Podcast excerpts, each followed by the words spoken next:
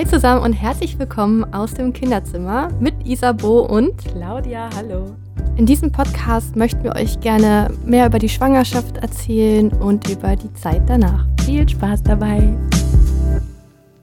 Hallo, du alte Mampfpappe. Hallo, Das du alte Klucksklackse. Das ist irgendwie Emilys aktuelles Lieblingsspiel, sich irgendwelche Wörter auszudenken und die so als Alte. Alles ist alt. alles ist alt und es ist irgendwie eine Beleidigung. Ich denke mal, das kommt aus der Kita. Aber die Beleidigung.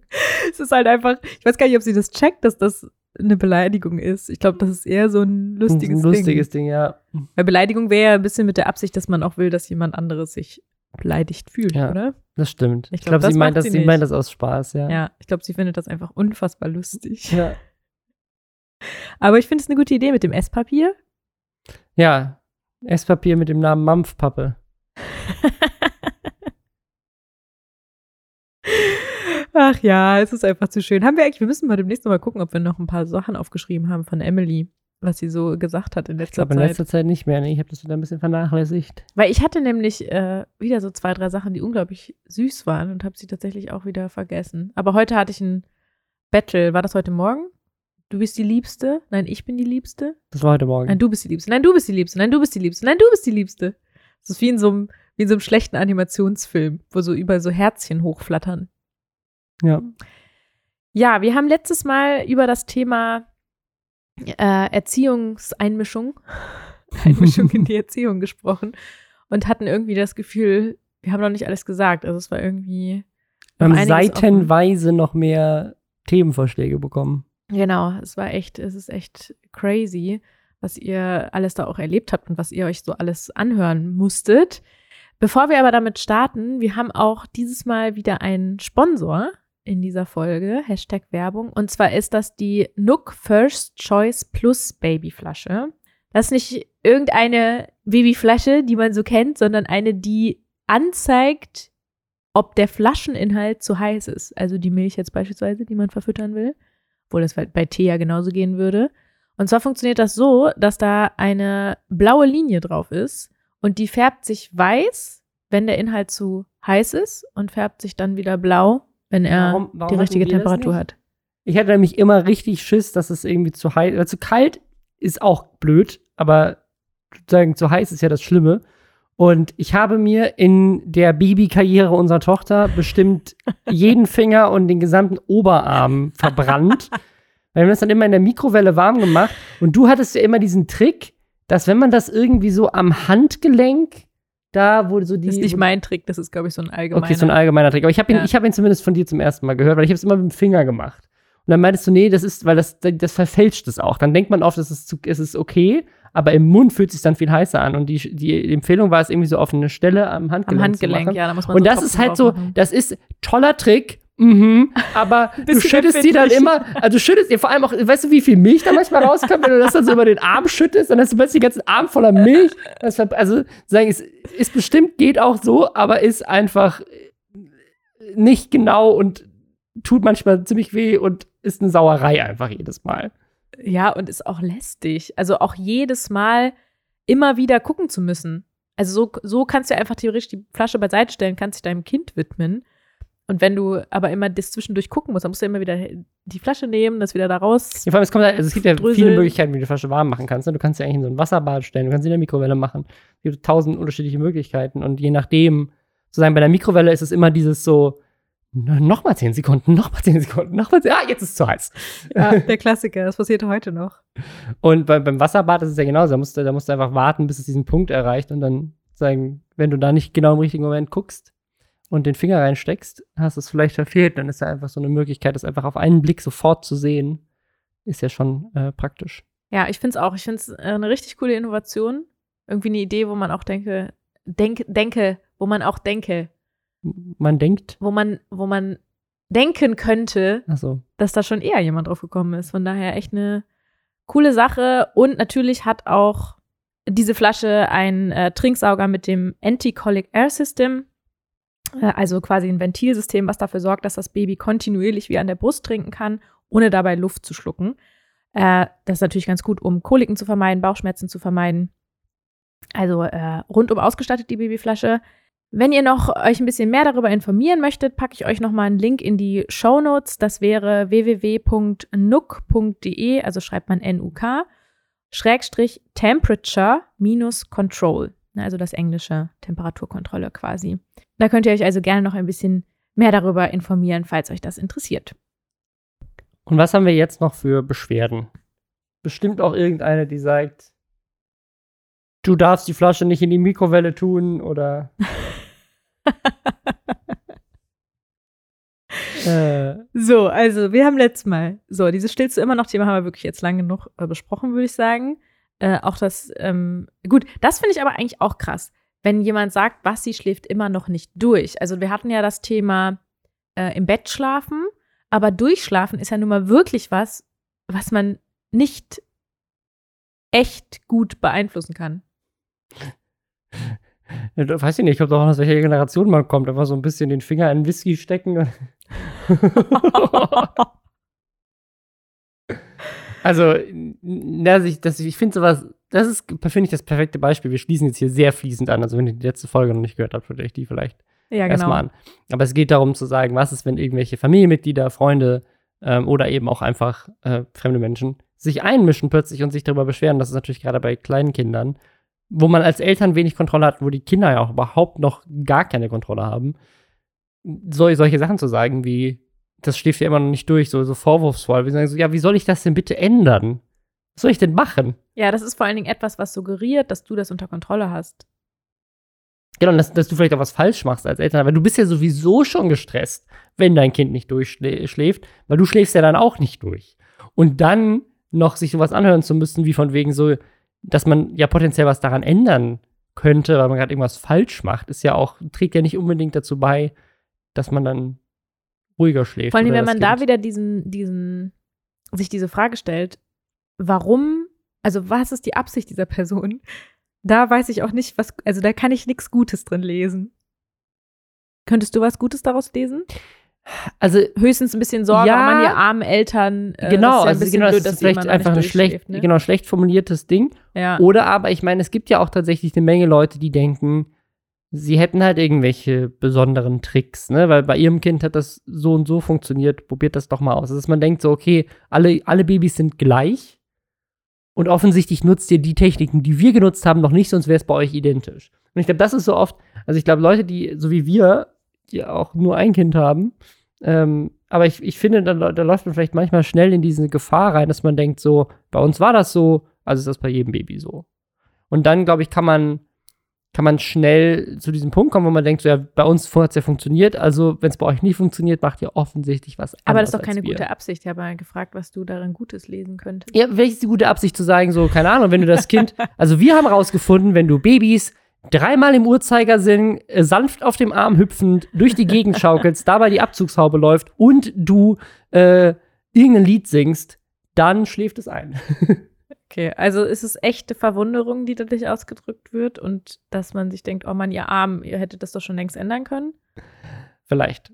Also okay. bei uns tatsächlich ist es tatsächlich so. Bei uns, also Emily ist bei uns nur eingeschlafen, wenn sie in der Trage war und sie hat so weißes Rauschen gebraucht. Wir haben tatsächlich immer die Abzugshauge angemacht, hatten sie in so einer Trage und sind auf so einem, so einem Gymnastikball rumgedopst. Und das hat dann funktioniert, aber das ist ja so ein Trial-Error-Ding, was bei jedem Kind anders ist. Und irgendwann hat es dann auch das nicht mehr gebraucht. Aber vielleicht hätte es auch andere Möglichkeiten gegeben, das besser zu machen, keine Ahnung.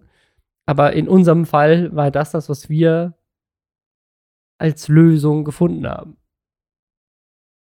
Ja, und dann hat es ja auch geklappt. Und dann hat es auch geklappt. Also, das hat ja nicht zum Durchschlafen beigetragen. Nee, auch das hat nicht zum Durchschlafen, zum, zum Einschlafen eigentlich eher, ja. Ja. Ja, und das hat sich irgendwann auch. Also, Emily schläft mittlerweile äh, nicht mehr so ein.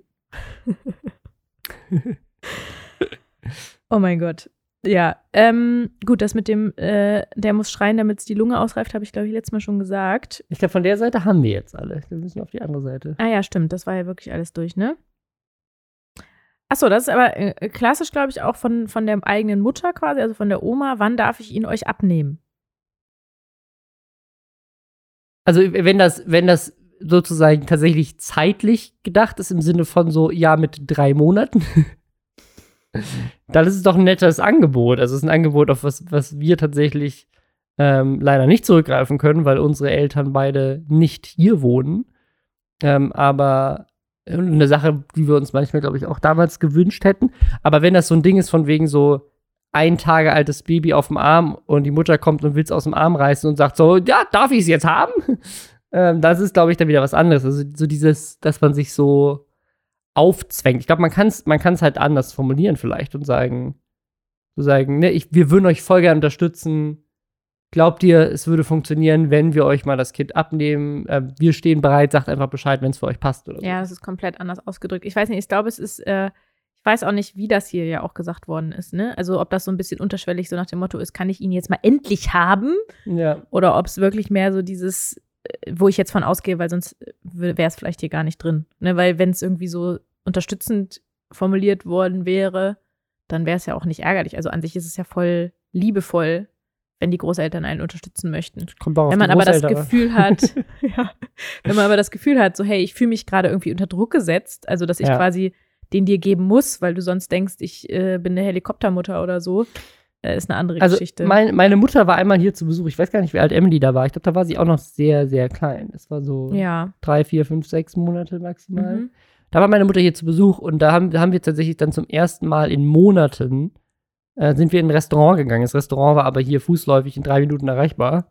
Und ich weiß noch, wie krass nervös wir waren, Ja, oh Gott. äh, da zu sitzen und haben kaum was gegessen und so, weil wir einfach gedacht haben, so, oh Gott, das ist, das ist das Kind da ganz alleine mit, also mit meiner Mutter in dem Fall, aber trotzdem war es ja irgendwie so, äh, so ganz anders plötzlich. Man lässt das so, ähm, also selbst im Falle einer Person, die man vertraut, lässt man das Kind. Deswegen, ich glaube, es ist so, es ist schon eine Sache, an die man sich vielleicht auch, je nachdem, wie man so drauf ist und was für ein Verhältnis man auch zu seinen Eltern hat und wie nah die auch dran sind. Ne? Meine Mutter war ja da zum ersten Mal auch zum Besuch und hatte vorher gar keinen Kontakt. Mhm. Ähm, äh, wie, wie leicht einem das fällt. Ne? Also ob man sagt, so, das, das, das finde ich tatsächlich eine Erleichterung oder ich finde es eher eine Belastung, weil ich dann die ganze Zeit gestresst da sitze und denke so, oh mein Gott, Ja. meine Mutter, die mich schon verkorkst hat. Oh Gott. Ja, das kommt da wirklich drauf an. Also ich, ich weiß nicht, ich glaube, ich finde es also leichter, wenn, wenn, wenn das jetzt Großeltern sind, die zum Beispiel wirklich nebendran wohnen oder so oder irgendwie ganz regelmäßig kommen und dann irgendwann, also sowieso das Baby schon kennen und irgendwann, Also ich bin, ich bin ab, zu ne? 50 Prozent bei meinen Großeltern aufgewachsen als Kind. Ja. Also ich glaube schon, wenn, die, wenn du da ein gutes Gefühl hast und du irgendwie denen vertraust und ja auch das beobachtest, wie die mit dem Kind umgehen, dann ist es ja was, was relativ schnell auch geht. Also Ja. denke auch, dass das kein Problem ist. Aber ja, wenn man natürlich selber das Gefühl hat, es wird hier so vorausgesetzt, ist das was ganz anderes. Ne? Ja. Also, ja. Ähm, gut, ist schon wieder ein Schlafthema. Das finde ich auch interessant. Hast du Zwiebeln gegessen? Das verursacht Blähungen. Ich denke mal zum Thema äh, Stillen, dass man ähm, Ach, beim Kind. Ja, ja. ich stelle mir gerade einfach so eine erwachsene Person vor, die einfach in so einen Raum reinpupst und dann so, hast du Zwiebeln gegessen? Das, du sogar, das hat überhaupt nichts mit dem Kind zu tun. Aber ich finde es so schön, so dass du dieses Beispiel nennst, weil daran sieht man, wie absurd es ist. Weil du würdest es ja einem erwachsenen Menschen zum Beispiel auch nicht so sagen. Also, ich stelle mir so, so am, am, äh, im Büroalltag so, hast du Zwiebeln gegessen? Du weißt schon, dass das Blähungen verursacht, oder? ja, ich glaube, das ist halt schon wieder dieses unterschwellige so, äh, wie kannst du nur, also das ist ja das, was man wahrscheinlich wieder hört, ne? Dass man hört, wie kannst du nur ähm, sowas nicht wissen und das nicht berücksichtigen und nicht auf dein Kind aufpassen und dem Kind irgendwie sowas zumuten, indem du jetzt irgendwie Zwiebeln isst. Das musst du doch wissen. Also, das ist wahrscheinlich was, was hier so, was man denkt, was mitschwingt und äh, vielleicht ist es Ja. ganz anders gemeint. Die Person denkt Ich vielleicht glaube auch, einfach also so, hey, das wusstest du das noch nicht, so das ist, das habe ich damals halt gelernt oder so. Das, aber es ist ja wieder die Art und Weise, wie man sagt, hier fehlt natürlich ein bisschen der Tonfall, ne? Und Ja, so ein ja. bisschen das drumherum. Muss ja nicht mal so Sprachnachrichten einschicken statt Text. Aber echt. Äh, ich, also das, ich, das Ding ist, es ist ja, es ist ja in, im, wahrscheinlich auch einfach als sinnvoller Tipp gemeint. Es ist aber auch da wieder die Frage, wie, wie wird es formuliert. Ne? Und ich glaube, das hatten wir beim letzten Mal ja auch mehrfach irgendwie gesagt. Also aus unserer eigenen Erfahrung, die ja auch sehr limitiert ist, aber trotzdem kann man sagen, man ist halt einfach sehr empfindlich oder wir waren zumindest sehr empfindlich, was sowas angeht, weil man ja alles richtig machen möchte, weil von aller, allen Seiten teilweise auch widersprüchliche Ratschläge kommen. Dann heutzutage mit dem Internet ist es, glaube ich, auch noch mal ganz anders, als unsere Eltern das damals erlebt haben. Weil du kannst ja heutzutage jeden Kack irgendwie googeln und findest da dann auch wieder 30 unterschiedliche Quellen, die verschiedene Sachen behaupten. Und dann bist du völlig verwirrt. Und das sozusagen da auch einfach auf die eigene Intuition, Intuition, Intuition zu vertrauen, macht, glaube ich, Sinn. Und die, gerade die eigenen Eltern, das man, hatten wir letztes Mal auch schon gesagt, dass man dann wieder in so eine Kindrolle selber fällt, weil die eigenen Eltern plötzlich kommen und ein und das eigene Kind anfangen so zu bevormunden, ist halt auch in dem Moment, wo man gerade eigentlich so erwachsen geworden ist, weil man selber zu Eltern geworden ist, irgendwie sehr ähm, verletzend. Und ich glaube, das, ja. das sorgt dafür, dass solche Sachen, die, glaube ich, in jedem anderen, also wie du schon meintest, in, in, in einem anderen Kontext, wenn man es einfach einem anderen Erwachsenen sagen würde, wäre es sehr seltsam. Aber gleichzeitig ist es ja vielleicht einfach ein hilfreicher Tipp. Man, wir haben, ja jetzt die Konversation nicht. Wenn du zum Beispiel zu deinen Eltern sagst so, ah, das Kind hat die ganze Zeit solche Blähungen, die hat solche Bauchschmerzen oder sowas. Und dann sagen die Eltern, ja, das kann ja vielleicht von Zwiebeln kommen, falls du welche gegessen hast. Das haben wir nämlich festgestellt. Und dann ist es, das ist ja ein hilfreicher Tipp, der in dem Moment auch angefragt war. Ja, ich glaube, es ist was anderes, als wenn es einmal jemand kommentiert. Und vor allen Dingen da, das ist ja auch dieses, was wir letztes Mal überlegt haben, so was würde man da gerne antworten, ist so, es ist halt, wo ich immer denke, so, es ist doch mein Problem. Also, wenn das Kind jetzt irgendwie Blähung hat und nachher schreit, dann muss ich mich doch damit auseinandersetzen. Das ist doch nicht dein Problem. Ja, das Problem vom Kind auch ein bisschen.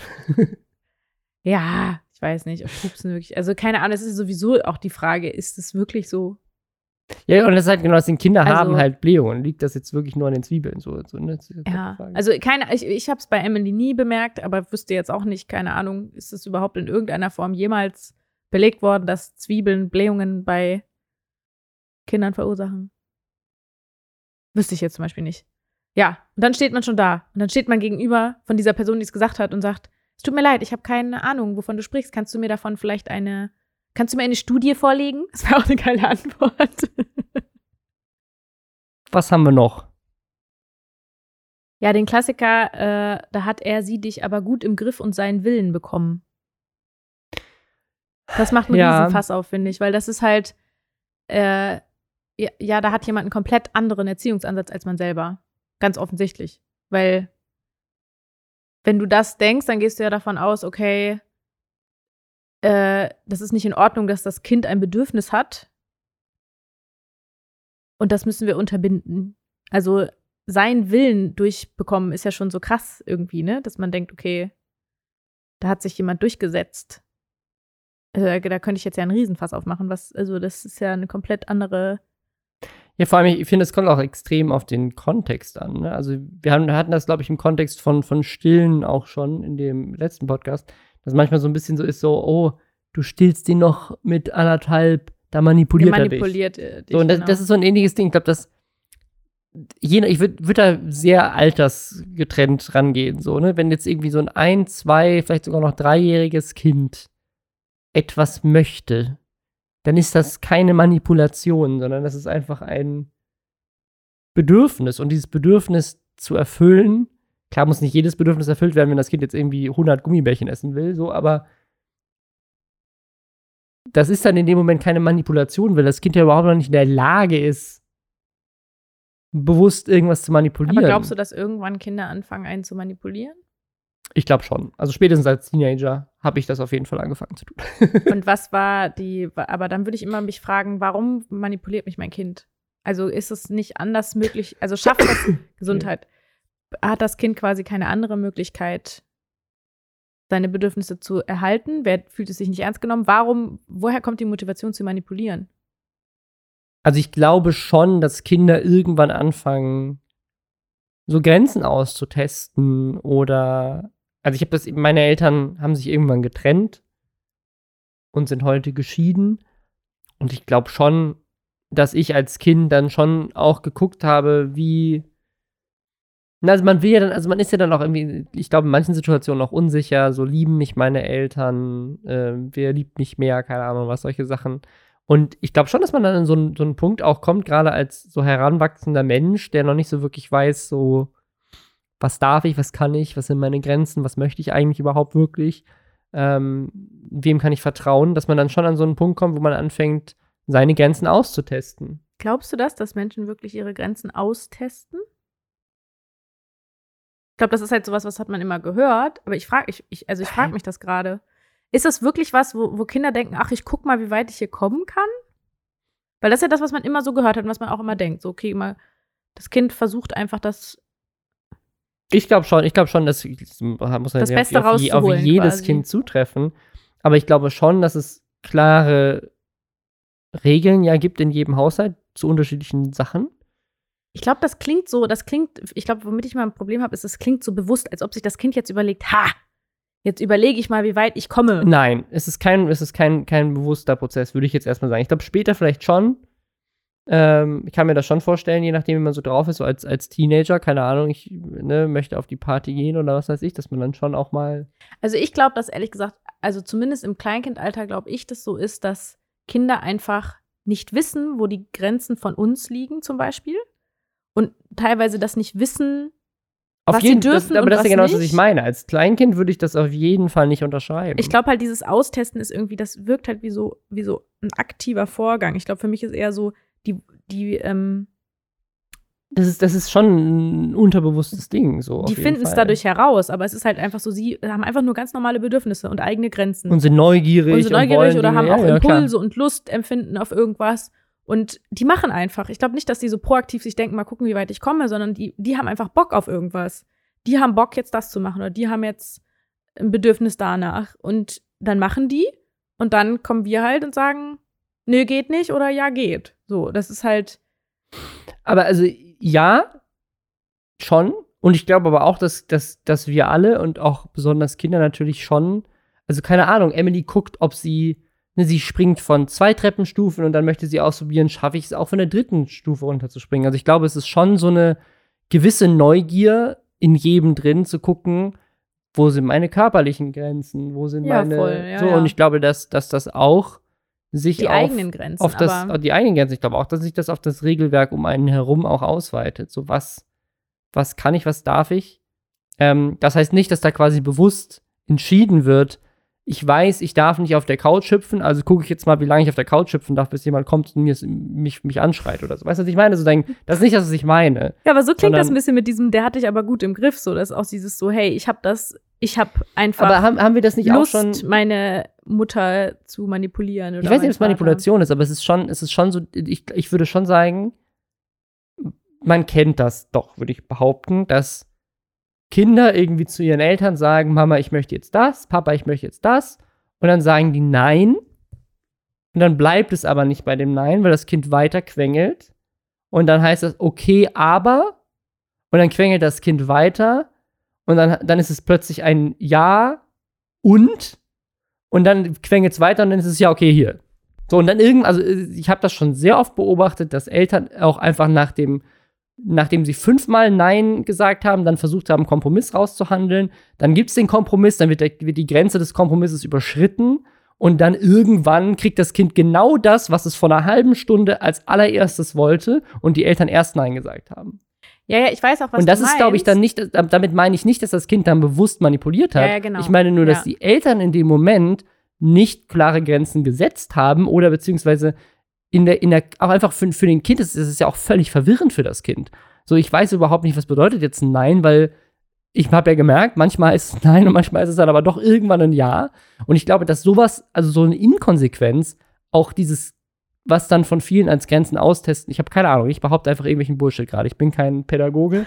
Ich möchte das dazu sagen. Aber ich glaube schon, so auf, aus meiner eigenen Lebenserfahrung würde ich behaupten, dass, dass Kinder das auch so ein bisschen antrainiert bekommen, wenn die, wenn die, wenn da quasi, wenn, wenn nicht, also ich finde es völlig okay, dass man, wenn man einmal Nein gesagt hat, später auch noch mal vielleicht dann doch trotzdem Ja sagt. Das, das kann ja mal passieren, dass man auch seine Meinung ändert. Aber ich finde, da muss man das Das ist klar auch eine wichtige da Erfahrung. muss man das klar Kinder, ne? Dass sie auch was kommunizieren. erreichen können. Also, dass sie auch überzeugen können, ist ja auch eine Erfahrung, die Kinder Genau, aber können. überzeugen heißt nicht, ich habe ganz viel gequengelt, sondern ich habe mich vielleicht drüber unterhalten oder ich habe nochmal nachgefragt oder ich habe auch vielleicht als Kind oder als Elternteil einen Kompromiss angeboten und gesagt, wenn du dein Zimmer aufräumst oder ne, du darfst jetzt das, aber dafür heute Abend nicht mehr oder solche Sachen. Das finde ich ist auch völlig okay, aber ich glaube, du, du, du trainierst so einem Kind auch irgendwie an, wenn es merkt, hey, wenn ich fünfmal gequengelt habe, dann kriege ich es immer doch. Also quengel ich jetzt jedes Mal fünfmal und kriege dann das, was ich wollte. Das ist ja, das ist ja kein bewusster Prozess, sondern das festigt sich ja unbewusst, so wie bei jedem von uns auch immer noch als Erwachsene,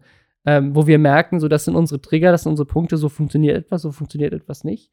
ich glaube, dass das ist schon ein Ding. Aber ja, ich, ich glaube, dass es oft gerade in solchen Vorschlägen als manipulativ kommuniziert wird oder wahrgenommen wird. Und das ich glaube ich genau, sagen. ich glaube, ich störe mich auch gar nicht. Also ich äh, bin da voll bei dir, mit dem, dass Kinder natürlich irgendwie nicht, nicht checken, wie die jetzt, wo die Grenzen sind und verwir verwirrt sind und einfach irgendwann vielleicht sagen, okay, ich, ich weine einfach weiter, so, ne, weil ähm, vielleicht auch gar nicht mit dem, mit dem Bewusstsein, okay, ich weiß jetzt, dass ich damit das Ziel erreiche, sondern ich bin, man weiß ja nicht, warum die Kinder wirklich dann quengeln.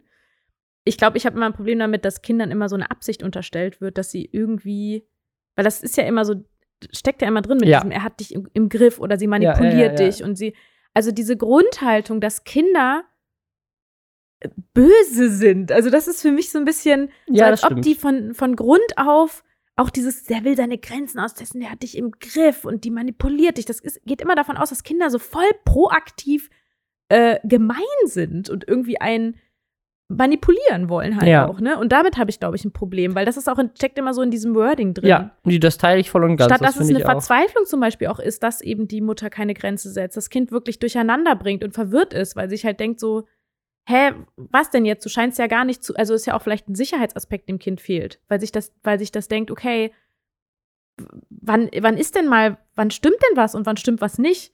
Oder was heißt denn das jetzt? Ist das jetzt gut für mich oder ist das nicht gut für mich? Weil das Kind das vielleicht selber nicht richtig herausfindet. Und das sind ja oft dann auch Eltern, die so jetzt, gerade wie du es beschrieben hast, auch eigene Grenzen schlecht setzen und so. Es ist ja auch ein, so ein Thema, wo das Kind vielleicht einfach tatsächlich einfach auch ein bisschen verzweifelt ist. Was, finde ich, komplett anders ist als die will dich um den Finger wickeln oder so. Ja. Das finde ich, glaube immer auch, so schlimm. Also ich, glaub, ich glaube, das ist, äh, man, dass man den Kindern sowas unterstellt, werde ich, ich würde stattdessen behaupten, ich glaube, das ist ein völlig natürlicher Prozess der Neugierde und auch des, des eigenen Bedürfnisses einfach. Und der, überhaupt dass man möchte auch das halt. so schlecht darzustellen, dass ein Kind einen Willen hat. Also, dass das Kind etwas möchte. Das heißt ja einfach nur im Endeffekt, das Kind hat ein Bedürfnis. Und ich finde, man stempelt das immer schon so ab, dass das ja schon voll falsch ist, dass das Kind was möchte. Du kannst doch nicht erwarten, dass jetzt du das bekommst, was du möchtest, sondern du kannst nur Ja. erwarten, dass du das bekommst, was wir wollen, was für dich gut ist. Und das finde ja. ich so krass übergriffig. Ich finde das komplett anders, wenn du wirklich sagst, so, hey, du kannst dieses Bedürfnis haben und das ist völlig in Ordnung, nur aus dem und dem Grund geht das gerade nicht. ich glaube, dass wir als Erwachsene halt ganz oft Entscheidungen, Gedenkprozesse und so weiter auf Kinder projizieren, weil wir sie als Erwachsene, so nicht mehr Erwachsene, machen ja. würden. Also man würde ja nicht zu seinem, zu seinem Chef oder seiner Chefin gehen und sagen, so, ich hätte gerne eine Gehaltserhöhung. Und dann sagt der Chef nein. Und dann sagt man, na, aber ich möchte eine Gehaltserhöhung. Bis der Chef irgendwann ja sagt, so, das passiert ja nicht. Sozusagen, man würde das akzeptieren. und, und ich glaube, in dem Kontext äh, denkt man dann, Sketche, die sowas aufgreifen, so dieses kindliche Verhalten in die Erwachsenenwelt zu übertragen. ja. Und das, das im, im übertragenen Sinne mit einem Lolli oder sowas, da wird man ja auch sagen, so, aber das Kind möchte halt einfach diesen Lolli haben und fragt dann halt fünfmal nach. Und das ist dann nicht manipulativ. Ja, vor allen Dingen, weil das Kind ja auch, also das, das kommt ja noch dazu, wenn du irgendwie noch gar nicht diese ähm, Kinder sind ja komplett emotional, sehr, sehr lange Zeit. Das heißt, da Ja. kommt keine Rationalität rein. Das ist, die haben kein Verständnis dafür, die verstehen das nicht. Die verstehen nicht, was das im Körper auslöst, wenn man zu viel Zucker isst. Wie, sollen die das denn bitte auch verstehen? Ja. Das heißt, die sind ja doch jedes Mal ein bisschen frustriert, weil sie sich denken so, ich weiß nicht, warum ich jetzt diesen blöden Lolli nicht haben kann, weil es gibt mir ja gute Gefühle. Guck mal, in so, ich, ich, ich Ja, versetze mich in so ein kleines Kind rein, ja? So ein kleines Kind will was für sich Gutes tun. Sie will ein gutes Gefühl haben. Ein gutes Gefühl, dieser Lolli verleiht mir ein gutes Gefühl. Das ist etwas, das macht mir schöne Gefühle. Das ist, ich, ich genieße das, das damit geht's mir gut und ich will das haben. Und dann kommt jemand daher und sagt mir, nein, das ist ja das Einzige, was ich mitbekomme. Ich denke halt, diese Person verbietet mir ein gutes Gefühl. es fehlt ja auch der völlige Frame of Reference. Also es ist nicht nur dieses, ich verstehe nicht, dass der Lolli nicht gut für mich ist, sondern ich habe als Kind ja wahrscheinlich irgendwann schon mal einen Lolli essen dürfen. Zu sagen, also ich habe schon mal ein genau, Ja ist ja noch bekommen. verwirrter, verwirrender. Und jetzt bekomme ich ja. einen Nein. Was ist der Kontext? Warum, damals wollte ich einen Lolli, ich habe einen bekommen, jetzt will ich einen Lolli, ich bekomme keinen. Wo ist die Logik? Ja, genau.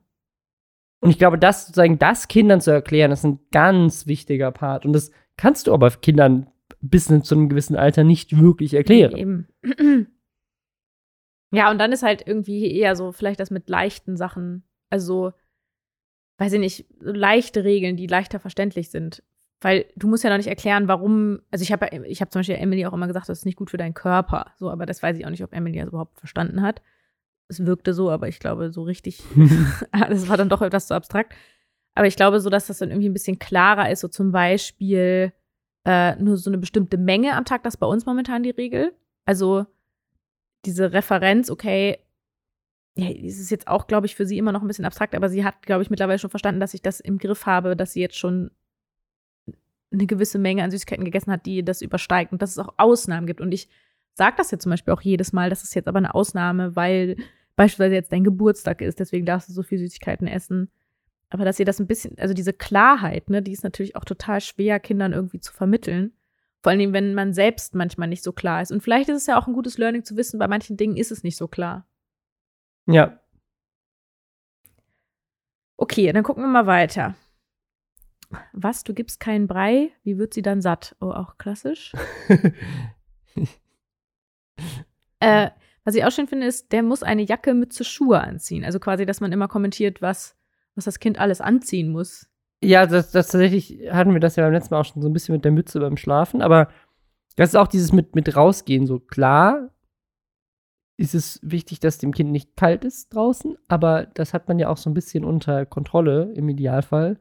Und je nachdem, wie alt das Kind ist, ist es auch in der Lage, das selber zu kommunizieren. Ähm also ich, ich finde das immer so schwierig, wenn, wenn Leute, also ja, man sorgt sich natürlich auch einfach um Kinder anderer Leute, wenn man das Gefühl hat, das Kind friert jetzt, ne, wie soll man damit umgehen? Aber gleichzeitig, die Eltern kennen ihr Kind ja im Idealfall und haben auch schon einige Zeit damit verbracht und wissen auch, mein Kind läuft jetzt hier nicht nackt bei minus 50 Grad draußen rum. So. Also, die, man hat ja so ein, so ein gewisses Gefühl dafür entwickelt. Ist das zu warm, ist das zu kalt? Was möchte mein Kind auch? Ähm, also ich verstehe jetzt zum Beispiel auch nicht, also das ist, äh, es gibt so Dinge, bei denen ich denke, da ist eine Einmischung wirklich in Ordnung, wenn du wirklich denkst, das ist eine echte Gefahr für das Kind. Also wo du wirklich denkst, okay, das Kind, wie bei, was du jetzt gerade beschrieben hast, bei minus 50 Grad ein Kind ohne Jacke rauszulassen. Geiles Beispiel was so häufig vorkommt, was total ja, ich realistisch da jetzt offensichtlich äh, Nein, nein, ich weiß, aber ich, deswegen habe ich gerade überlegt, dass das das beste Beispiel ist. Aber ich meine, trotzdem ist es überzeichnet ganz gut, weil es stellt halt da, okay, dann ist es okay. Weil dann würde man ja sagen, okay, das ist wirklich eine Gefährdung für das Kind. Aber wenn das Kind jetzt einen Schnupfen bekommt, weil es irgendwie mal äh, die Mütze nicht anhatte oder was weiß ich nicht, ja, also dann wird das Kind nicht davon sterben. So, es ist natürlich, man will auch dem Kind vielleicht kein Leid verursachen, kann ich auch nachvollziehen. Aber dann würde ich es immer abwägen mit dem Gedanken, okay, dafür greife ich aber gerade massiv irgendwie so in diese, in diese Beziehung ein, die ich auch zur Mutter habe, indem ich die ganze Zeit diese Bevormundung mache. Weil wenn, das ist ja wieder eine Geschichte, wo ich denke, das wird ja wahrscheinlich nicht die einzige Sache sein, die diese Person wahrscheinlich kommentiert. Ja. Weil wenn es schon anfängt bei solchen Sachen, dann ist es wahrscheinlich auch bei vielen, vielen anderen Dingen, dass immer Kommentare kommen, so du musst jenes machen, du musst dies machen, du musst auch darauf achten und was denn hier los? Ist ja was anderes, als wenn du immer das Gefühl hast, du wirst supported und einmal kommt man an und sagt, hör mal, ist jetzt echt ein bisschen kalt, meinst du nicht, ne? Also vielleicht hast du es nicht gesehen. Das, so, das ist, glaube ich, nicht so dick, was sie jetzt anhat. Vielleicht kannst du da noch was drüber ziehen. Also, ne, also stell mir zum Beispiel vor, ich war den ganzen Tag zu Hause und meine Mutter kommt zu Besuch und ist gerade vom Bahnhof hierher gelaufen. Dann hat die gerade draußen sehr viel Zeit verbracht und ich noch nicht. Und kann mir vielleicht sagen, hey, ich war gerade draußen, es ist arschkalt. So. Ja, genau. Das ist was komplett anderes. Ja. Also es ist wieder die Art, wie man etwas formuliert und wie man etwas sagt. Es ist einfach, ja, it's, it's a key. Ich finde übrigens auch hier, das haben wir wieder, ne? Von Anfang an schreien lassen, damit sie direkt wissen, dass sie nicht der Chef sind. Boah, da kriege ich wirklich da. Das, das ist, das genau das so Gleiche, was schlimm. ich vorhin meinte, mit dem, dass man davon ausgeht, dass Kinder also, dass man Kinder auch so klein halten dass man, muss. Genau, dass man sie auch unterordnen muss in irgendeiner Rangordnung. Oh, das ist so. so richtig, da kriege ich richtig Gänsehaut, wenn ich das lese. Weil, ich weil das, das ist ja so ein, ein kleines finde, Wesen. Den Kindern gegenüber. Weil es einfach ein Bedürfnis hat. Und ich glaube, da, da kommt dann eine Menge verkorkstes Trauma raus, wenn Kinder das Gefühl haben, ich wurde als Kind einfach nicht geliebt, weil die ganze Zeit meine Eltern sich aufgeführt hatten, als wären sie irgendwie in einem Fortune 500 Unternehmen und ich wäre irgendwie der neue Praktikant.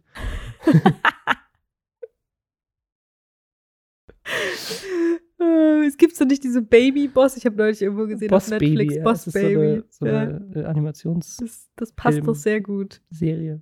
Boah, was ich richtig übel finde, ist auch hier, der Boden müsste wieder gewischt werden. Das ist ja von einer ganz anderen Ebene. Das hat ja nicht das mal mit der in- Erziehung zu Das tun. ist in jedem Kon Kontext eingriffig. Oh, übergriffig so. Ja. Ja, richtig Ja, krass. Das, also, boah, Es haben ja auch Leute, das einige, Sprache. einige Leute in ihrem Umfeld, die offensichtlich einfach richtig, richtig krass. Ja, also ich glaube, da geht es echt gut. Ne? Also wenn ich das hier lese, dann denke ich so, mein Gott, also wir, bei uns geht's echt gut. Ist richtig heftig, was da abgeht. Ja gut, hier, äh, gut, das mit dem Schlagen hatten wir ja auch schon, ne? Das war ja auch richtig heftig. Ähm, hatten wir, glaube ich, letzte Folge. Ja. Sch schön ist auch, bei uns gab's das aber nicht. Das ist so ein richtig schöner klassischer Spruch. Ja.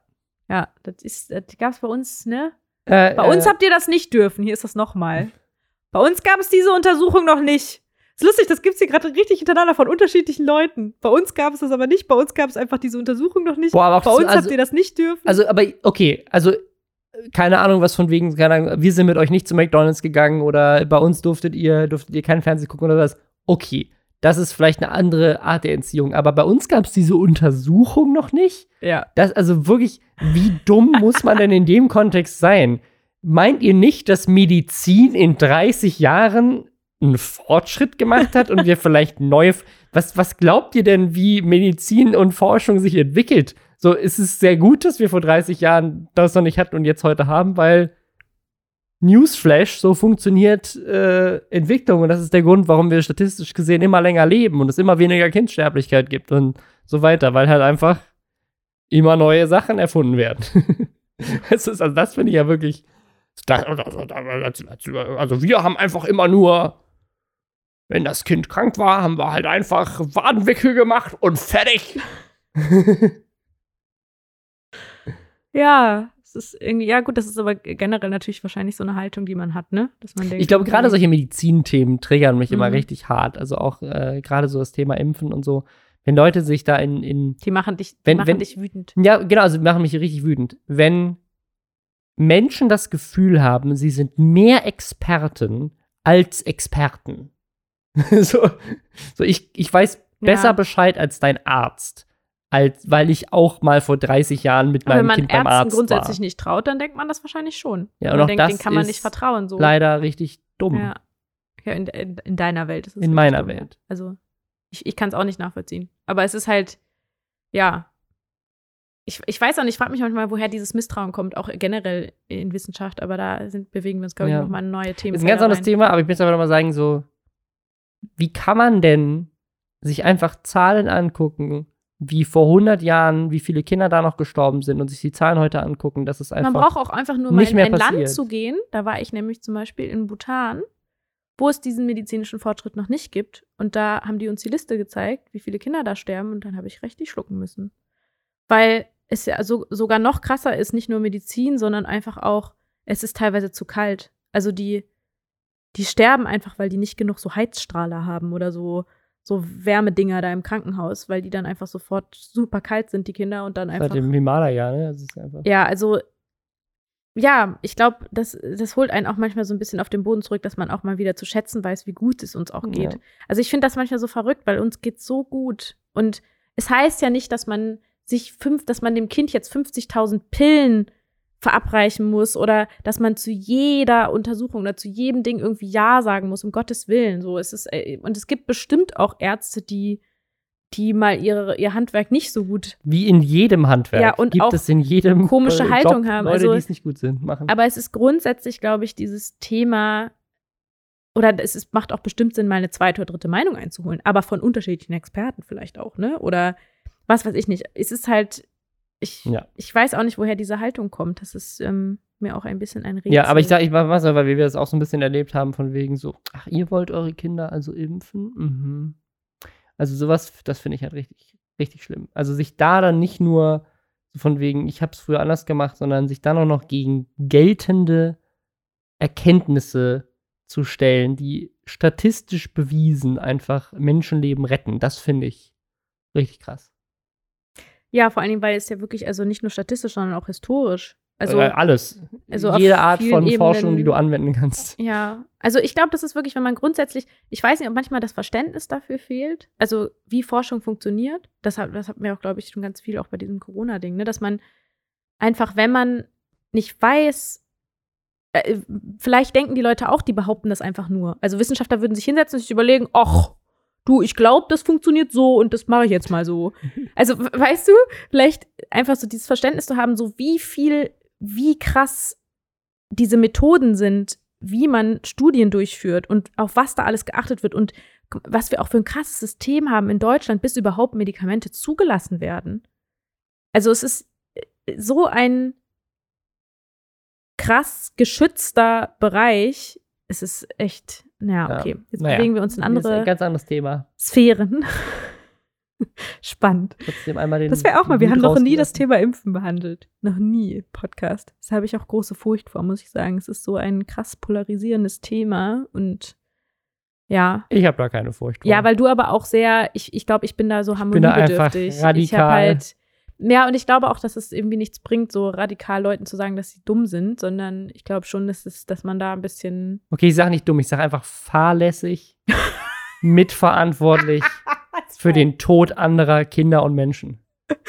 Okay, ja. Das, ich glaube, ich nehme diesen Punkt und schneide es einfach an den Anfang der Folge. Direkt so einen Cliffhanger, so einen kleinen. Okay. Ja, nee. Ähm, ich glaube, das ist äh, fahrlässig würde ja auch, ja, fahrlässig ist natürlich immer dieses, dann geht man davon aus, dass Leute, ja gut, fahrlässig, wie definiert man fahrlässig? Dass man sich nicht informiert hat und dann ist das absichtlich? Ja, ist fahrlässig also- absichtlich oder Okay, ich gehe jetzt auch ins Harmonie. Wir machen jetzt ein ganz anderes Thema hier plötzlich auf. Äh, ich gehe jetzt auch das Ding. Ich verstehe, wo es herkommt. Weil es so viel Desinformation heutzutage gibt, gerade in Zeiten des Internets. Es gibt so viel komisches Gelaber von irgendwelchen äh, vermeintlichen Experten. ja, Und es auch gibt von ja auch gibt ja auch Ärzte, die äh, einfach sich gegen den wissenschaftlichen Konsens stellen. Und das bringt natürlich eine Menge Verwirrung rein. Ja, Ähm, wie soll man das einordnen? Das ja. ist natürlich auch, vor allen Dingen, wenn man, das es kommt ja manchmal auch von Menschen, die auch generell schon in irgendeiner Form negative Erlebnisse, glaube ich, gemacht haben mit, wie nennt sich das? Wie nennt sich das richtig? Mit Experten, mit so, also, ne, also vielleicht in irgendeiner Form schon negative Erlebnisse gemacht haben mit Leute, die, absolut nichts ist perfekt. Also Ja. es gibt, also es gibt, natürlich gibt's äh, gibt's auch absolute Experten, die mal keine Ahnung haben oder die Fehler machen. Und es gibt auch, äh, auch in der Medizin ähm, Probleme und Fehler und Komplikationen und Nebenwirkungen und so weiter. Das ist, das ist ja sozusagen, das ist ja nicht, äh, wir gehen ja von einem statistischen Durchschnitt aus. Und ich glaube, das Ja. ist so eine Sache, die auch echt schwer zu greifen ist, wenn man das nicht so wirklich irgendwie verinnerlicht hat, was das bedeutet, was Wahrscheinlichkeit bedeutet und dass man mit Und es ist halt so, da arbeitet. sind so viele Aspekte drin, auch irgendwie diese emotionale Komponente, weil ähm, es sich halt, wenn du dieser Gefahr nicht ausgeliefert bist, dann spürst du sie nicht und dann kannst du, dann siehst du nur die, du spürst ja nur die Gefühl, die Gefahr, Gefühl, ja. die Gefühl, die Gefahr, die Gefühl, äh, die Gefahr, die von dieser Impfung ausgeht. Du, das Einzige, was du siehst, was irgendwie gefährlich sein könnte, ist diese Nadel mit den Nebenwirkungen. Was du nicht siehst, ist die Gefahr der Krank Erkrankung, weil es sie halt aufgrund der Impfung nicht mehr gibt. Aber das in das, in, in die, auf die Gefühlsebene zu vermitteln, in deinen Kopf, das sind ja verschiedene Ebenen Ja. in deinem Kopf, um Dinge zu verarbeiten, Informationen zu verarbeiten. Und auf der Gefühlsebene, da, da frage ich mich, wie soll das denn da hinkommen? Und wenn, wenn viele Menschen sind ja komplett emotional gesteuert und wenn sie da kein Vertrauen haben in Medizin, dann ist ja noch ein negativer Aspekt, der dagegen spricht. Das heißt, das Einzige, was sie sehen, ist, Moment mal kurz, da will jemand was in mein Kind reinspritzen. Das Kind äh, bekommt krasses Fieber davon. Und ich sehe überhaupt nicht, warum das nötig ist. Und eigentlich ist es ja auch eine gute Absicht. Man denkt ja, man ist überhaupt nicht fahrlässig, wenn man denkt, ich sch- beschütze gerade meinem Kind davor, die und die Krankheit zu bekommen oder auch allein dieses Autismusgedöns und all das. Das sind ja alles so, dass, dass diese Menschen. Aber allein, ja dass du das denken, gerade wiederholst, das ist, das ist Ich weiß. eine Ja, krasse Lüge Ich von weiß. einem Typen, der das Genau. einfach behauptet hat. Aber es ist halt, bis heute was ich damit sagen will, ist, dass die Menschen denken, ja, das, die, die, sie handeln überhaupt nicht fahrlässig, im Gegenteil. Sie denken ja, sie Okay, aber da habe ich, handeln hab ich eine Lösung. Du bist einfach in jedem Wartezimmer in Deutschland einfach kontinuierlich Videos von Ja. Kindern in eisernen Lungen äh, Ich glaube auch, ich glaube, so traurig das klingt, aber ich glaube, du musst halt diese Krankheit greifbarer machen. Dann frage ich mich aber andersrum, das ist ja gerade, was jetzt gerade passiert. Die Krankheit ist eigentlich krass greifbar. Deswegen habe ich mir auch Und schon trotzdem leugnen es Leute, weil, weil sie meinen, ich kenne ja niemanden, Ja, ich glaube, du, genau, aber dann ist vielleicht doch wieder nicht greifbar Ich übrigens- ich du musst Leute in die Krankenhäuser bringen und da sehen, was da abgeht. Und dann sagen die aber, ja, diese Krank oder selbst wenn die aus Italien, wenn du diese Bilder zeigst, das will in Italien, bei uns ist ja alles anders. Es gibt ja immer irgendwelche Gründe, warum es dann doch wieder. Ja. Ah, okay, wie sind wir hier gelandet? Ja, ein, ich, ich habe mich einfach krass gerade auch in die Erziehung anderer Leute eingemischt. Ähm, Ja, stimmt. siehst du, daher kommt das, wenn Leute, so, wenn die Leute sich so, so sehr, sehr überzeugt sind von ihrer eigenen persönlichen Meinung ähm, und in dem Fall von einer Ich finde, es ist wissenschaftlichen ein Unterschied Faktenlage. zwischen Fakten und Meinungen. Genau, und das, das ist, das ist, glaube ich, eine Sache, wo, wo viele, und das sieht man ja leider ganz viel im Internet, auch nicht so wirklich den Unterschied mehr greifen können. Was ist der Unterschied zwischen Fakten und Meinung? Und kann ich nicht auch meine eigenen Fakten haben? Alternative Ähm, Fakten. alternative wieder das Fakten. Ding. Ähm, und das ist halt leider nicht so. Und ich glaube, das ist halt auch, dass ganz viele Menschen gerade in sowas sehr sozusagen flexiblen wie Kindererziehung, wo jeder unterschiedliche Menschen hat, äh, jeder unterschiedliche Erfahrungen hat, jeder Mensch auch anders ist, jedes Kind anders ist, auch die Datenlage nicht besonders groß ist, weil die Ja. wenigsten Leute haben zehn und mehr Kinder, so wo du plötzlich anhand der Masse vielleicht aussagekräftigere Tests machen kannst, wo auch die Forschung natürlich schwierig ist, weil du kannst ja nicht äh, irgendwie ethisch an irgendwelchen Babys forschen. So, wir haben mal ein Baby schreiend in den Raum gelegt Ja, für eine ja, Woche eben, und genau. nicht, uns Geht nicht drum nicht. gekümmert, um zu gucken, was passiert. Ja. Ähm, so, deswegen Du kannst es ist nur es halt. Es gibt ja diese, diese, wie nennen die sich diese, also diese Retrospektive, also dass du quasi nur im Nachhinein gucken kannst, okay, da hat zum Beispiel jemand eine psychische Störung, woher könnte das kommen? Also, Ja. Und das, das macht es natürlich, das macht's natürlich schwieriger, aber ich glaube, dass da halt viele Leute kommen und denken, bei mir war das so, also ist das Fakt. Und das ist, eigentlich ist es eine, eine, eine persönliche Meinung kombiniert mit eine halt, Erfahrung, die man was halt hat, die man dann als passiert Fakt ist sozusagen. aus, ist halt ein, auskleidet. ein statistischer Outlier vielleicht, wo du einfach irgendwas, nur weil du es erlebt hast, heißt das nicht, dass das die Norm ist. Ja, das ist halt genau dieses klassische Ding, was ja genauso auch zum Impfen passt, ne? Ja. du kennst irgendwie einen, den Vater vom Cousin von keine Ahnung was. Oder auch dieses, ja, aber äh, meine Schwester dritten Grades hier, okay, Schwester dritten Grades ist jetzt total Banane, hatte irgendwie die äh, Masern und äh, da, da ist nichts passiert oder so oder keine Ahnung. Also es sind immer so geile Argumente. Ja, so funktioniert Wissenschaft nicht. Ähm, und genauso ist es auch bei der Kindererziehung. Und da ist einfach tatsächlich das mit der Faktenlage, da hast du halt selten Fakten. Es gibt so ein paar Sachen, die mittlerweile halt erforscht sind. Also, wo du sagen kannst, okay, das kann ich wirklich sagen, aber bei manchen ist einfach so, nö, das, da kann ich leider nicht mit Fakten dienen, da höre ich selber auf ein anderes Gefühl als du. Also, ja. Ja, und weil, weil also auch Kinder ja so unterschiedlich sind und jeder, so- und du bist auch zwei Eltern in, in vielen Fällen, wo vielleicht auch die Eltern unterschiedliche Erfahrungen selber als Kinder gemacht haben, selber unterschiedliche Meinungen haben, das ist ja schon generell schwierig.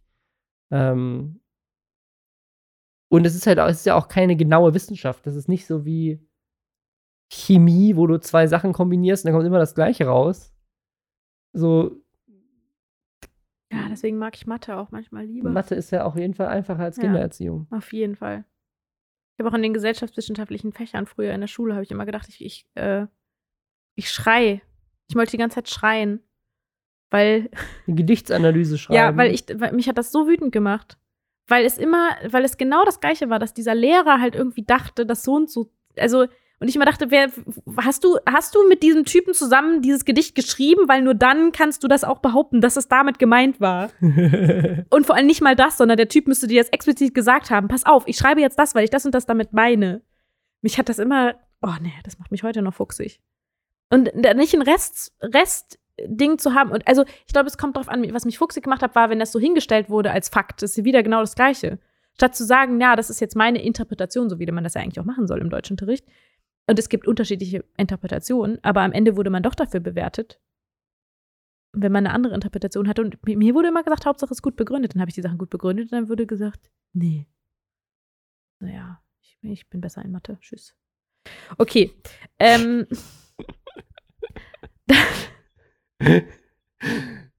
ja, wir wollten eigentlich Fragen beantworten von Leuten Ja. zum Thema übergriffige Kindererziehung. und dann wurde ich wütend. Und Robin war zuerst wütend wegen Impfen.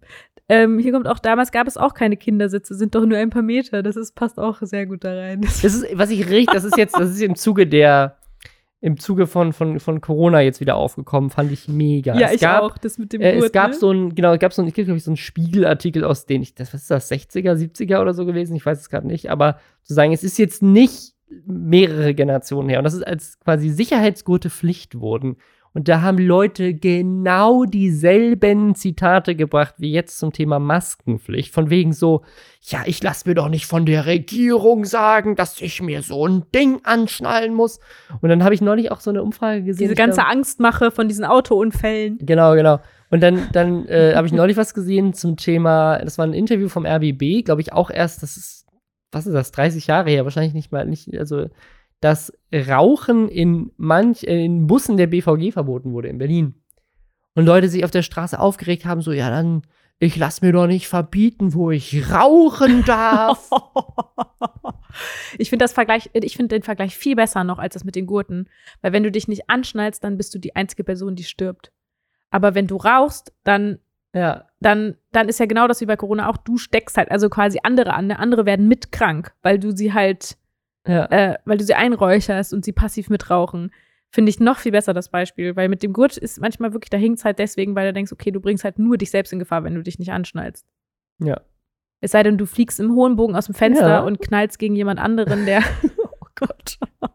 Aber ich glaube, das ist, das ist genau das Ding. Also, dieses, so, also gerade sowas von wegen so, sei doch nicht so vorsichtig. So von wegen so, ja, äh, sagen, du kannst, also in so einem Kontext, von wegen so, schnall das Also, das doch nicht sind an, das ist nur ein paar Menschen, Meter. Ich finde das auch voll. Es ist wieder so dieses Prinzip: Menschen, die Angst verteufeln, sind ganz oft die, die die größte Angst haben. Also, beziehungsweise dieses Gefühl einfach nicht zulassen wollen, die einfach sagen: so, nee, Angst gibt's in meinem Leben das nicht. ist ja auch nicht mal Angst, das ist ja einfach gesunder Menschenverstand im Sinne Naja, es ist schon eine Angst dahinter, natürlich diese Erkrankung zu bekommen oder äh, an einem Autounfall zu sterben oder an einem. Aber ich frage mich, ist nicht manchmal Angst auch berechtigt? Also, es klingt immer so, als ob jede Angst jeglicher Form nicht berechtigt ist. Es gibt aber Ängste, die finde ich durchaus berechtigt. Ich habe auch, ich ganz ehrlich, ich möchte kein Corona haben. Und Ja, und ich ich will auch möchte nicht, auch- dass meine Eltern sterben daran oder meine Ja. Oma und oder. ich möchte auch nicht, dass mein Und- Kind bei einem Autounfall und das ist auch okay, Angst zu haben. Deswegen. Aber es ist ja auch. Aber es ist was anderes, als ich. Es ist ja nicht so, als ob ich hier sitze und, äh, und irgendwie die ganze Zeit zitter und sage, oh Gott, ich sperre mich ein und ich gehe nie wieder raus, sondern ich sage, ich habe Angst davor, ich möchte es und ich habe einen Weg gefunden, mit dieser Angst umzugehen, indem ich einfach mich äh, vorsorge beispielsweise und gucke, okay, ich kann mich ja schützen. Aber ich finde es auch so geil, wenn solche Erk- Begründungen dann so auch völlig aus der Luft gegriffen sind, weil es sind ja nur ein paar Meter.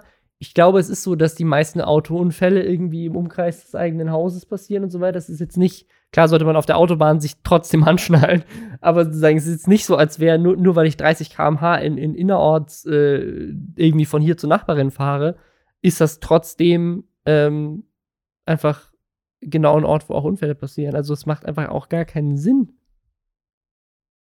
Ja, und ich finde, was ich krass daran finde, ist, glaube ich, noch nicht mal die Tatsache, es kann ja sein, dass du denkst, hey, komm, okay, ich, wa warum auch immer, benutzt du jetzt mal keinen Kindersitz, ja? Also die Eltern entscheiden das aus irgendwelchen Gründen, keine Ahnung.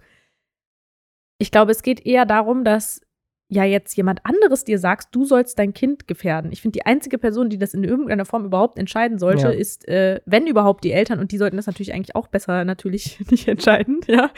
Ähm, aber überhaupt, dass dich jemand dazu drängt, etwas zu tun, was dein Kind potenziell gefährdet, finde ich schon ein bisschen crazy.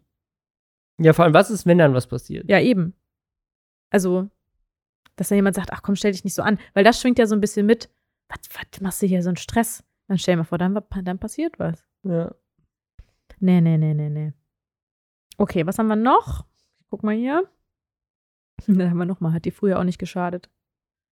Das aber, finde ich, darüber habe ich noch mal, noch mal nachgedacht. Weil das ist natürlich schon oft ein echt ein Totschlagargument. Ne? Wir haben das ja letztes Mal schon gehabt, so, hey, dir geht's doch auch gut. So, dir hat's doch auch nicht geschadet. Was antwortet man darauf? Wir haben gestern, wir haben gestern die, diese Paris Hilton-Doku geguckt. Da gibt es auf YouTube kostenlos. Ja, This is Paris, wirklich Ähm, empfehlenswert.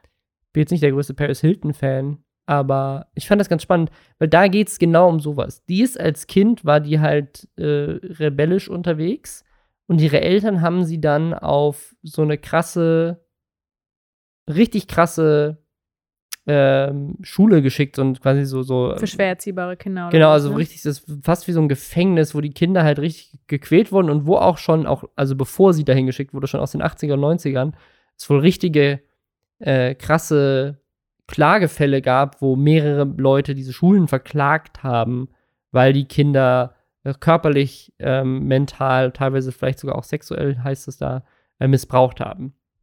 Und ihre Eltern haben sie dahin geschickt und sie wurde da halt auch ähm, richtig krass äh, einfach mental fertig gemacht. Die haben teilweise wurden die in so Einzelhaft gesteckt, also wirklich wie im Gefängnis, wo sie dann isoliert wurden äh, für längere Zeiträume, wurden, wurden nackt in einen leeren, kahlen Raum gesperrt für irgendwie 20 Stunden ohne Essen und so. Und die Eltern von ihr, zumindest die Mutter, ich, der Vater lebt nicht mehr, werden in dieser Doku auch damit konfrontiert. Und die Mutter hört das so und ist so, so, ach, das wusste ich ja nicht.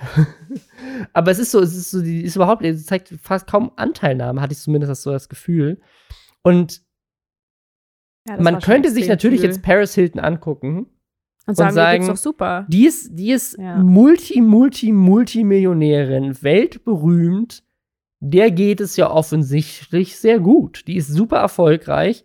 Und man könnte sicherlich als Eltern auch irgendwo das verquere Argument vorbringen, dass man sagt so, ja, diese Schule hat ihr, und das sozusagen indirekt behauptet sie das auch, diese Schule hat sie dann dazu motiviert, hinterher super erfolgreich zu sein, weil sie meinte, ich möchte hier weg und ich möchte alles schaffen, um unabhängig zu sein von meinen Eltern. Und deswegen pushe ich mich jetzt ans absolute Limit, um diesen Erfolg zu haben. Und sie war erfolgreich, aber nicht glücklich. Genau, und aber das, das sagen, aber das ist ja eine Sache, die sieht man nicht. Und die hat auch Ja. bis zu dieser Doku wohl auch noch nie darüber gesprochen, auch mit ihren Eltern nicht. Das heißt, aus dem Sicht der Eltern denkt man so, wow, wir haben genau das Richtige für unsere Tochter gemacht. Wir haben so, so eine Schule geschickt. Vorher war sie, äh, war sie richtig äh, auf dem falschen Weg, dann haben wir sie dahin geschickt. Plötzlich kam sie raus, ist Multimillionärin geworden. Geil!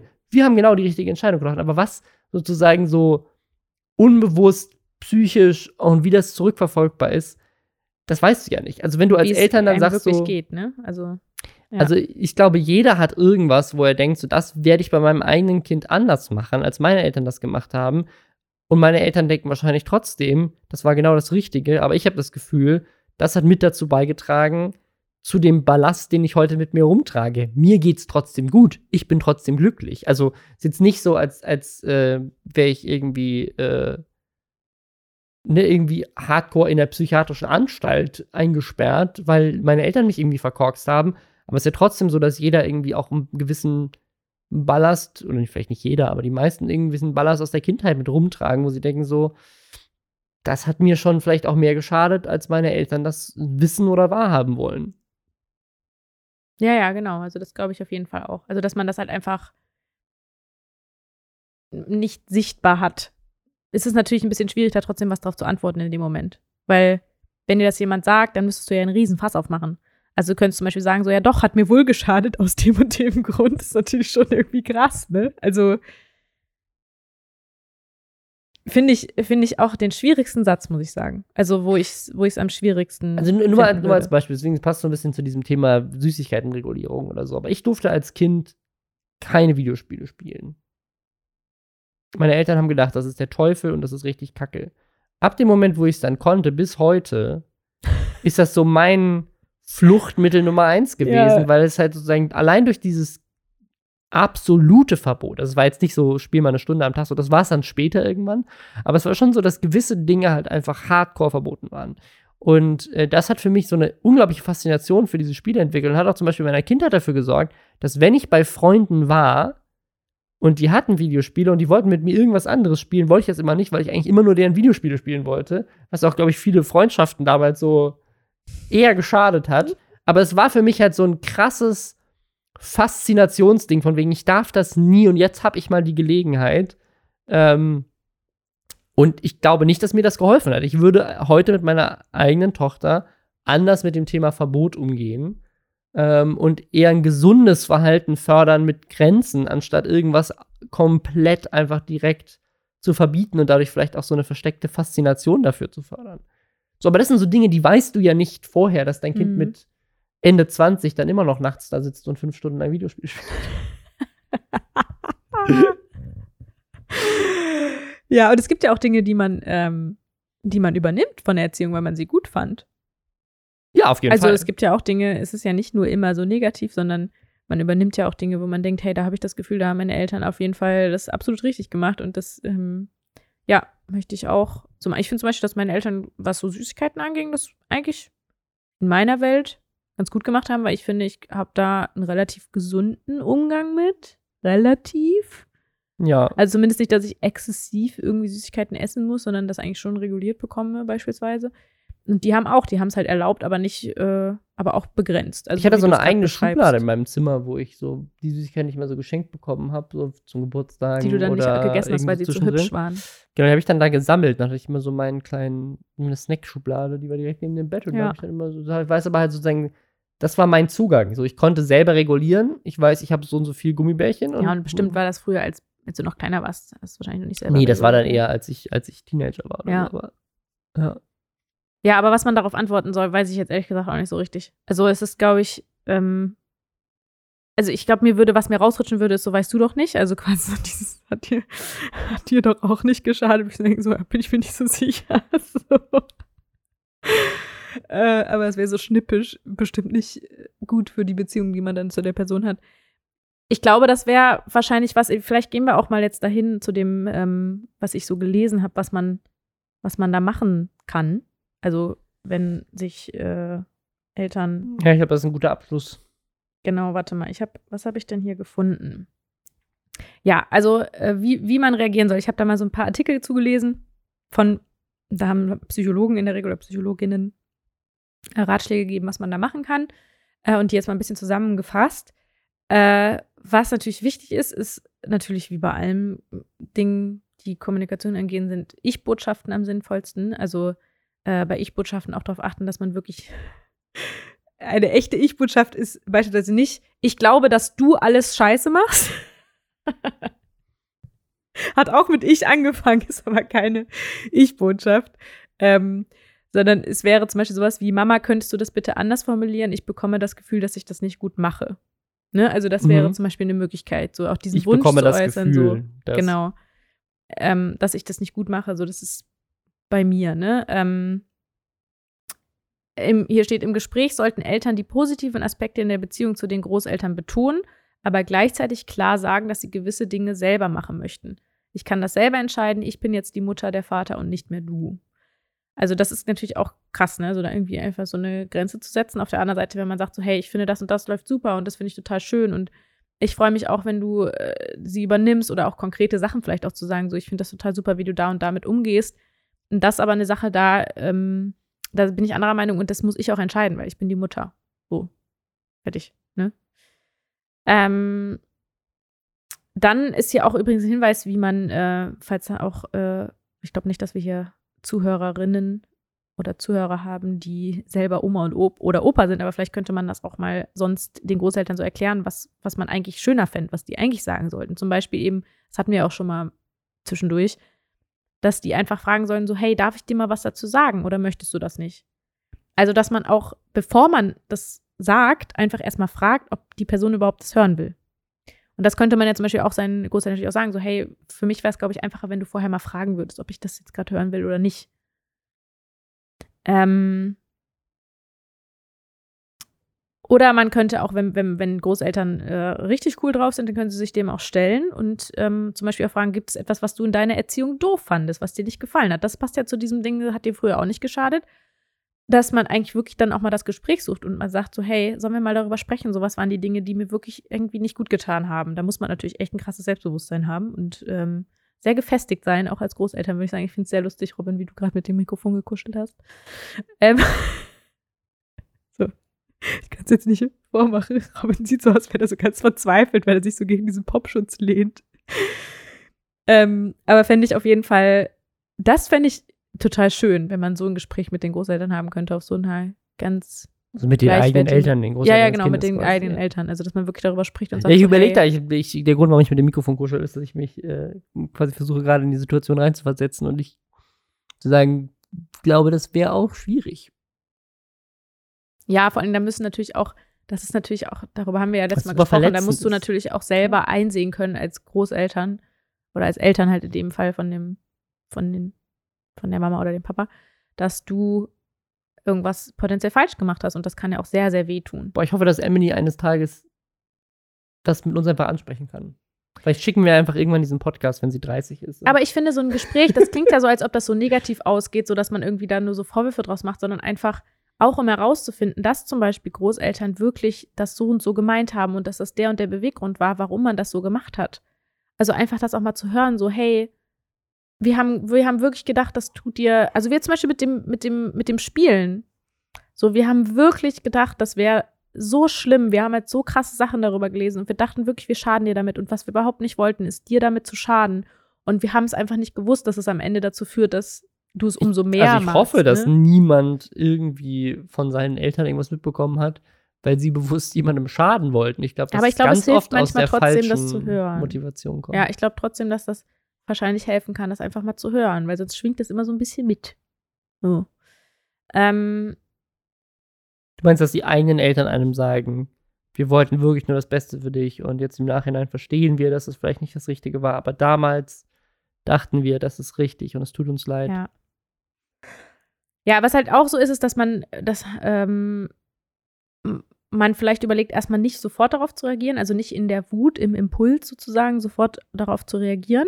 Ähm, oder wenn man es tut, versuchen, das relativ schnell zu unterbinden. Also, dass da kein Streit entfacht, sondern zu versuchen, erstmal runterzufahren, also ein bisschen so, ja, was weiß ich nicht, zwei, drei Tage vielleicht abzuwarten und dann das Gespräch in aller Ruhe zu suchen, also in entspannter Atmosphäre, beispielsweise auch bei, was weiß ich nicht, Kaffee und Kuchen, dann mal das Gespräch zu suchen und zu sagen, so, hey, pass auf, neulich hatten wir die und die Situation, ähm, ich habe mich dabei nicht gut gefühlt oder so, ne? Also, dass man dann ohne Vorwürfe ist natürlich immer ein bisschen schwierig, sondern einfach wirklich auch da wieder zu sagen, so, ich, für mich ist das ähm, schwierig einzuordnen, weil ich also auch das mit dem Stillen, jetzt wenn man selber sagt, so, wenn du mir so eine Frage stellst, so stillt sie immer noch, dass ich dann das Gefühl habe, ich mache irgendwas nicht richtig und ich das aber wirklich mit bestem Gewissen mache und ich mich wirklich informiert habe und ich denke, dass das gut ist für das Kind. Ich würde so gern verstehen, warum du mir diese Frage gestellt hast und was dahinter steckt. Also das ist ja noch mal was ganz anderes, als wenn du irgendwie sagst, so, ich fand das total dumm, dass du mich das, ne, also komplett andere Art der Kommunikation. Was natürlich etwas leichter ist, wenn man entspannt ist. Also selber in einem entspannten Zustand ist und nicht in dem, in der Emotion noch drin steckt. Ja, und dann natürlich auch im Bestfall äh, formulieren, was man stattdessen will oder was einem wirklich helfen würde. Und das ist ja das, was gerade so ein bisschen war, ne? dass man mal so überlegt, so hey, vielleicht, wenn du mich das nächste Mal fragen würdest. Und da muss man natürlich auch ein bisschen in sich reinhorchen und auch gucken, okay, was ist denn, will man vielleicht auch wirklich einfach gar nichts hören? Oder, und dann manchmal findet man aber auch raus, dass es da so ein, ähm, naja, dass da vielleicht auch so ein ungeklärter Konflikt dahinter steckt. Also, dass man vielleicht irgendwas noch mitträgt aus der Kindheit oder so, was ich erstmal klären muss. Also, dass man da auch wirklich, ähm, ja, des, weswegen man zum Beispiel diese Ratschläge nicht annimmt. Weil man sie halt nur deswegen bösartig interpretiert, weil man irgendwas Ungeklärtes hat, was noch aus der Kindheit ist. Und dann, ja, macht das natürlich ein größeres Fass auf, aber selbst da ist es wahrscheinlich am besten auch mal drüber zu sprechen. Ja, Ja, ähm, hier fand ich noch schön, das war so ein schönes, äh, schönes Ding, dass man niemals gegen die eigene innere Überzeugung handeln sollte. Und wenn man selbst unsicher ist, ob es für bestimmte Schritte nicht zu früh ist, sollte man halt lieber noch ein bisschen warten in der Erziehung. Und nur wenn man fest entschlossen überzeugt ist, dass eine Veränderung jetzt richtig ist und dass das Kind das auch schaffen wird, klappt das auch. Also das war so ein grundsätzliches Erziehungsding. Ähm, da auch ein bisschen auf die dass man nicht gegen die innere Überzeugung handeln sollte. Also wenn man das Gefühl hat, so, hey, ich bin da wirklich komplett anders überzeugt und dass dann jemand reinredet und dann sich davon nicht abhalten zu lassen. Weil das ist, das ist nämlich immer ganz blöd, wenn man dann irgendwie merkt, hey, ich habe hier die ganze Zeit, habe ich mich gefühlt wie eine Marionette, weil mir Leute gesagt haben, was ich zu tun habe und eigentlich wollte ich das gar nicht. Ja. Gibt's noch irgendwas? nee. Das war wieder sehr schön. Das Danke war doch sehr eure, schön. Für eure Kommentare zu dem Thema. Ja, wenn ihr noch irgendwelche Fragen dazu habt oder noch irgendwas ablassen wollt, Dampf ablassen wollt oder so, ähm, euch über Robin beschweren wollt, weil Ja. er, äh, Dann macht das auf Instagram. weil er äh, euch als fahrlässig bezeichnet hat, Ja. schickt ihm Nachrichten auf Nein. geschickt aus dem Kinderzimmer nach. Ja, ich wollte auch gerade sagen, ich weiß auch nicht, ob wir wirklich eine Diskussion mit Robin eingeben wollen zu dem Thema. Das ist, äh Also auf sachlicher Argumentationsebene hat man da sehr schnell verloren. Gut. Okay. Vielen Dank, Robin, dass du dir wieder Zeit genommen hast. Und äh, wir wünschen euch noch ein wunderschönes Wochenende. Lasst es euch gut gehen und lasst euch nicht so viel dazwischen quatschen. Und sonst sprecht in entspannter Atmosphäre das Thema an. War sehr entspannt, wie du das gesagt hast. Okay, gut. Tschüss. Tschüss.